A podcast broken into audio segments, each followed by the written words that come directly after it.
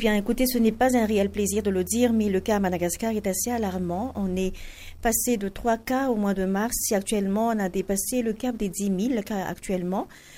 Les hôpitaux sont bondés, d'où la création de quatre nouveaux centres de traitement du Covid, rien que dans la capitale Antananarive. L'épicentre de la maladie se trouve d'ailleurs euh, dans la capitale et nous en sommes à 21 régions sur les 22 qui sont euh, touchées.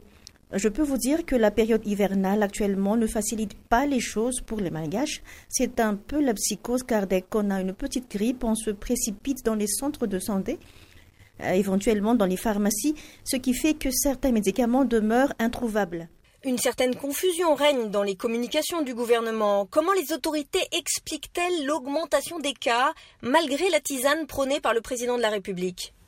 Et oui, le ministre de la Santé a signé une demande d'aide d'urgence auprès de ses partenaires techniques et financiers, une demande qui a été pointée du doigt par le gouvernement, selon son porte-parole, qui a classifié son homologue de la santé d'être dépassé par la crise.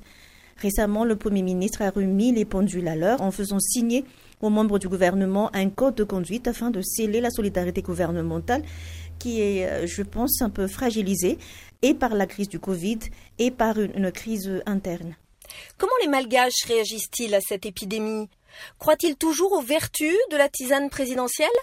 Euh, Pour ce qui est de la découverte de la tisane, euh, je pense que les avis sont assez partagés au pays. Il y a ceux qui y croient fortement, il y a ceux qui restent prudents quand même. Ces derniers pensent que la tisane a été trop, trop, trop politisée Évidemment, il y a des personnes qui témoignent avoir été guéries par le CVO, mais il y a aussi ceux qui en ont bu, mais qui ont été tout de même touchés par le virus, bien qu'on vante le, caractère préventif et curatif du CVO.